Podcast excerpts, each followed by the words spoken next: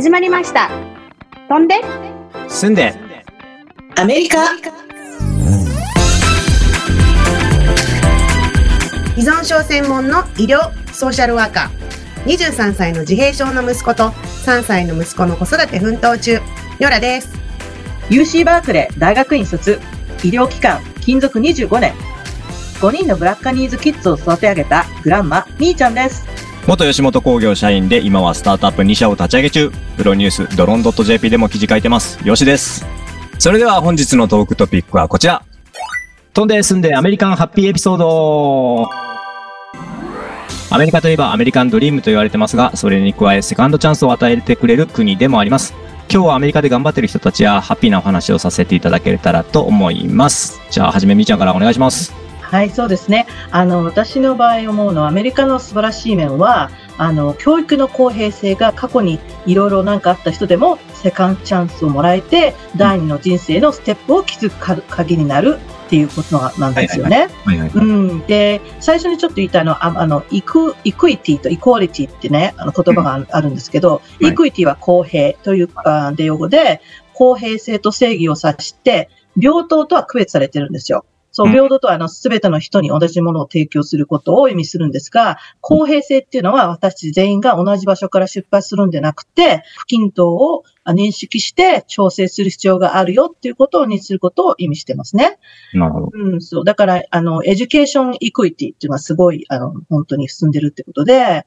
まあ、以前も教育について触れたときに、例えば高校の時に、まあ、性格がね、悪くても、あの、アメリカだったら大学からの成績成績を持ち直すことができるっていうことで、まあ、高齢でもね、教育を受けるチャンスはいくらでもあるっていうことを話しましたが、うん、それ以外にね、あの、我が校 UC バークレーでは、もっと幅広い、広い、広い社会ステータスの人たちを受けて入れることを本当に誇りに思ってます。うん例えば、あの、バークレー校にはね、エクイエンエクイティインクルージョン。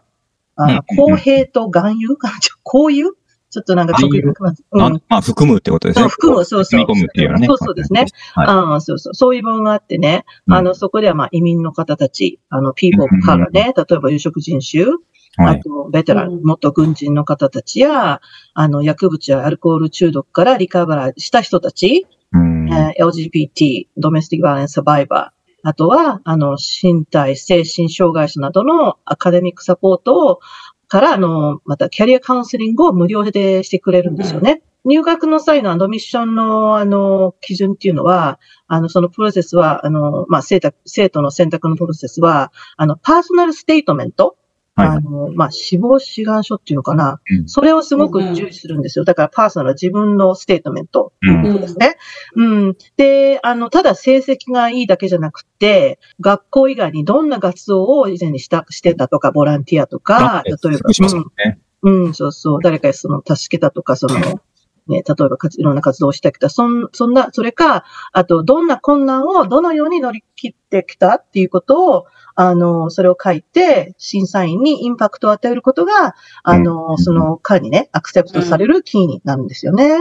うん。うん。うん、で、一つの例ではですね、あの、バークリー・アンダーグラウンド・スカラー、スカラーっていうのがあるんですけど、そこは、あの、以前に登録されていた人、ジェールに入っていた人、あの、ストラクチャー・レイシズム、差差別、組織的差別を受けた人が、高等教育を受けるためのルーツを作成して、あうんいわゆる刑務所から学校へのパイプラインを、あの、築くっていうかなんですよね。うんうん、で、アメリカっていうのは、その特にあのブラックの人たちっていうのは、そのシステムティックレイシズムでね、例えば同じマリファナの量を持っても、持ってても、あの、黒人の人は長い、あの、長期間のね、刑をされて、うん。それでも、まあ、例えば白人の人は逆に、ただなプロベーションだけとか、そういうのが本当にあの、あすごい、すごいまあ歴史があるんですよね。またそういう機会、うん。話す機会があったらいいと思うんですけど、うん。うん、そう。んで、まあ、クレアランスっていう彼がいるんですけど、彼もクラスメートで、あの、もともと、まあ、ジェールに入ってたんだけど、と、ユーシバークレーに、まあ、頑張って、正規 あの、コミュニティカレッジに行って、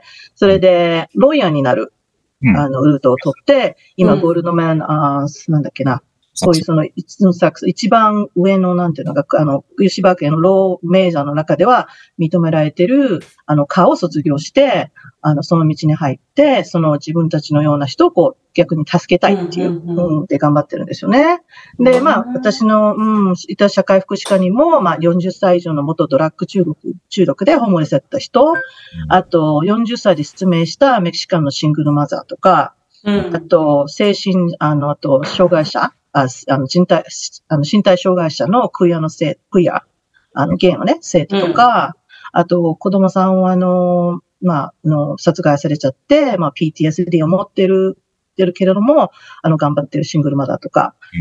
うんね。うんうん。で、そんな過去を持ちながらね、自分と同じような、あの、境遇の人や、あの、コミュニティを向上するために、その、ソーシャルワーク、社会福祉の道を選んで、うんそれかまた、あの、ノンプロフェット、NPO を創設する、あとまた政治家を目指すようなね、あの、素晴らしい人たちに、まあ、インスパイアされた、あの、ことは本当に私の、あの、人生の宝といって、もう本当にアメリカの、それが素晴らしい面だなと思いますね。うんそうだよね。なんか確かにみーちゃんの話で、こう、なん、なんていうの、苦労を乗り越えた人は、なんかすごく、ね、あの、あれだよね。うん。歌詞をそこに見出してくれるっていうかそうそう、んそれは本当ね、アメリカならではだよね。そうだよね。それを弱みを強みに変えるっていうかね。そうそうそう。だから、そう、みーちゃんが言ってたみたいに、あの、私の仕事先で、まあ、依存症専門の心理カウンセラー、まあ、一つの仕事なんだけど、その治療室施設でさ、働働いてると、やっぱセカンドチャンスで頑張ってる人ばっかりなんだよね。うんもちろん、ほら、患者さんが治療を終えて、こう、社会に復帰して顔出してくれたりすると、なんか本当にね、うんやりがいのあるありがたい仕事だなって実感するんだけど、うん、まあ。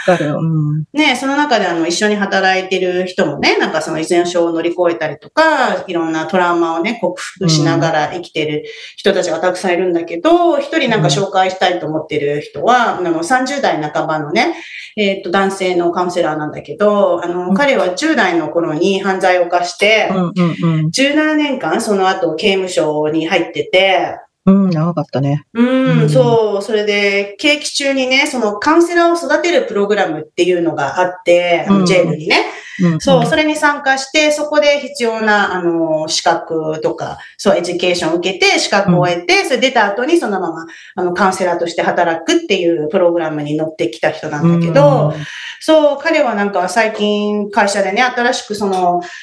元罪を犯した人がこう構成する、したり社会復帰をお手伝いするプログラムをね、会社でスタートしたんだけど、それになんか。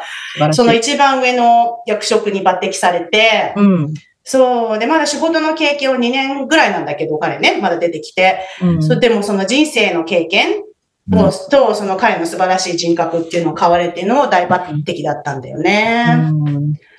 そういう人たちの方が本当にあの、あの、も本当に被害に遭った人とか経験ある人にこう、ね、リレートできるから、気持ちがわかるからね。そうそうすごくそのそうそう。カウンセリングとかしてもすごく効果が倍増するっていうよね。う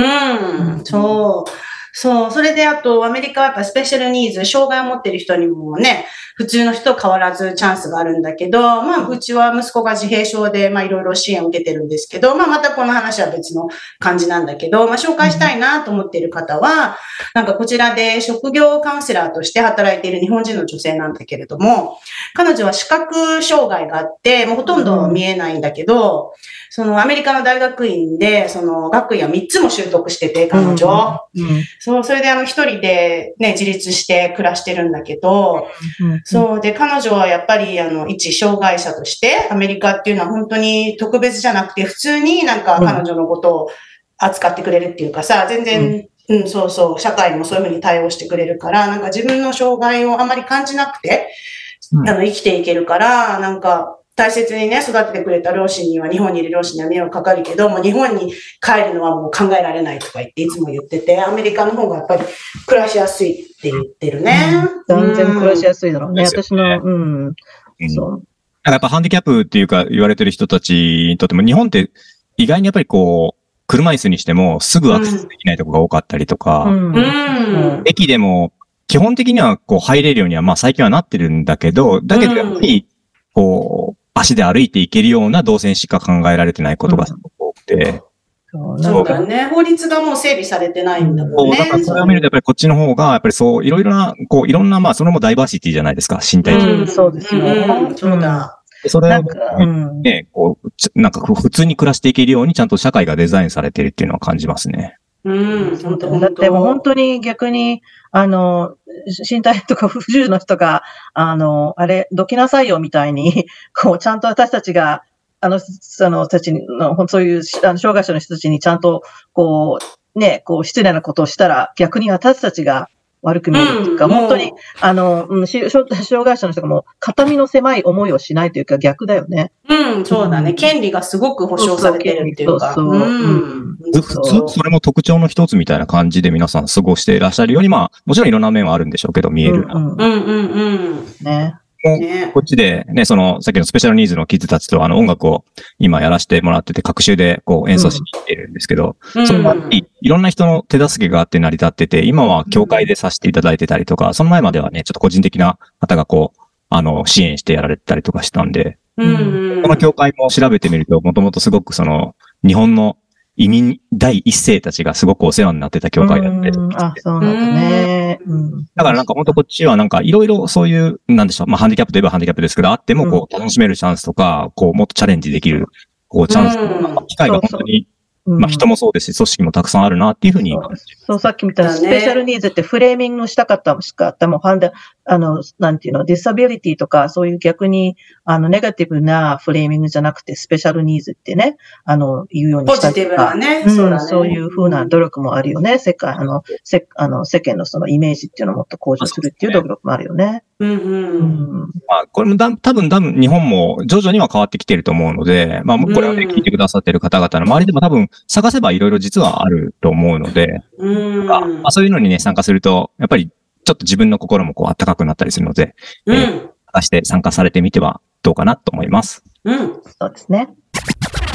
飛んで進んでスラングはい、今日はですね、あ、あ、ウェイク、あの、ウォークっていう、あの、そう、スラングを紹介したいと思います。はいえっ、と、うんウェイクの過去形で、言い方はウォ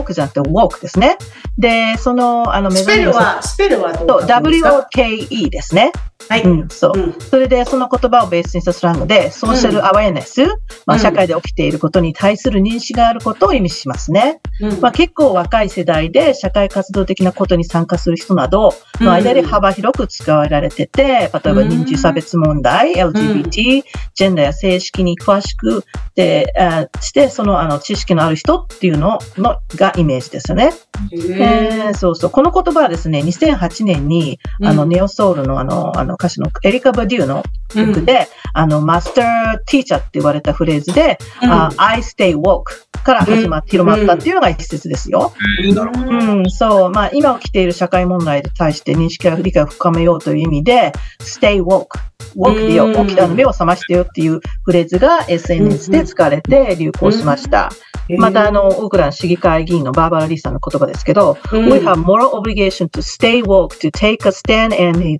be active challenging injustice and racism in our communities and fighting hatred, hatred and discrimination, whatever it writes. 私たちは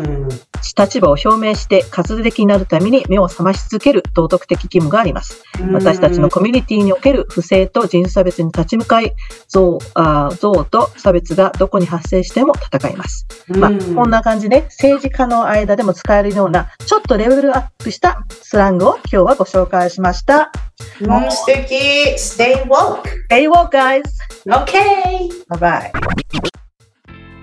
はい。今回はアメリカのセカンドチャンスの話をしましたが、皆さん楽しんでいただけましたでしょうか？今後も American culture だったり、投資の話だったり、様々なトピックで話していきますので、ぜひチャンネル登録よろしくお願いいたします。Twitter、Instagram、 noteもやっているので、そちらの方でも今日話した話題や、それ以外でも飛んで住んでアメリカのリアルな姿を伝えていきます。ご視聴ありがとうございました。Thanks for listening! See you next time! Bye bye。